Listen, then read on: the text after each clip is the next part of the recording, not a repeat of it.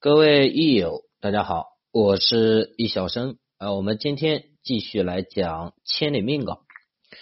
那么这一节就讲到了天干的戊土啊，戊五行属土，它的阴阳属性属阳，方位在中央。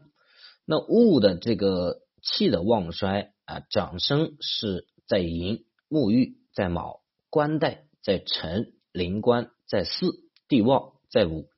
那长生、沐浴、官带、灵官、地旺都是气之盛，得旺气。衰在未，病在申，死在酉，木在戌，绝在亥，胎在子，养在丑。这个衰病死木绝胎养都是衰气，叫气之衰。这是物的这个气，士呢就是望向休求死。那戊既然是土啊，所以旺于四土月，也就是辰戌丑未月。那相于这个夏季啊，因为夏季火来生土啊，所以这个土是相的状态。那旺与相这两个统称为旺相，都是得力的。休于秋季，秋季是金当令，那土要去生金，就泄耗了一部分力量，所以就休。求于冬季，因为土要去克水，那泄耗的力量就更多了，所以叫求。死于春季啊，春季木当令，木直接来克土，那土的力量是非常小的，这个时候就是最衰的时候，所以在春季是死的状态。这是戊土的势。那戊土在四柱当中的五行生克啊，首先是生。那戊既然是土，土能生金，金在四柱当中的表现形式是天干的更新，地支的生油，所以戊土能够去生更新生油。那火能生土啊，火在四柱当中的具体表现形式啊是天干为丙丁，地支为巳午啊，所以丙丁巳午能生戊土，这是生。克的方面啊，土能克水，戊土能克这个壬癸亥子水啊，壬癸亥子就是四柱当中的水的表现形式。那木能克土啊，木在天干是甲乙，在地支是寅卯，所以甲乙寅卯都能克戊土。合的方面是戊癸相合啊，很简单，只要戊土遇到癸水就可以相合。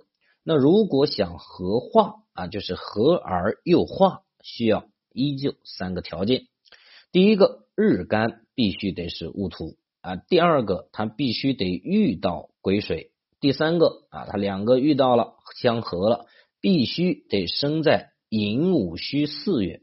就是寅月或者是午月。或者是戌月，或者是四月，这个时候可以合化为火啊，失去土和水的特性，直接化成火。以火来看，这边讲一个案例啊，大家自己练习。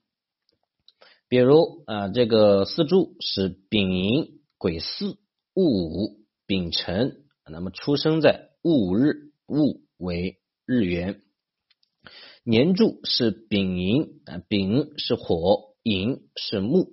那么这个火能生土，木能克土啊，所以这个年柱的丙是可以生物的，年柱的寅啊是可以克物的。月柱是癸巳，癸是水，巳是火。那土能克水，火能生土啊，所以这个月柱的癸水是可以被物克的。月柱的巳火是可以生戊的，同时戊癸相合啊，所以这个月柱的癸与日柱的戊还有相合的关系。日柱呃日柱是这个戊午啊，午是火，火能生土，所以日柱的这个午火可以去生戊。时柱是丙辰，丙是火，火能生土，所以这个丙火可以去生戊。辰是土啊，两者比合，也就是同物。这是五行的生克状态，在四柱当中具体怎么去看？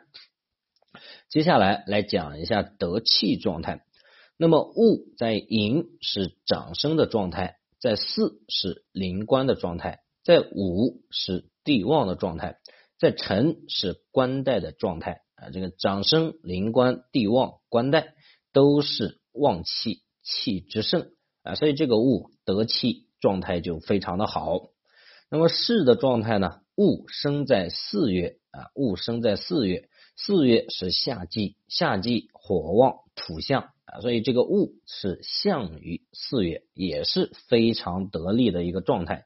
所以整体下来，这个戊土啊，它的一个强弱程度就非常强了啊，就非常的得力有力。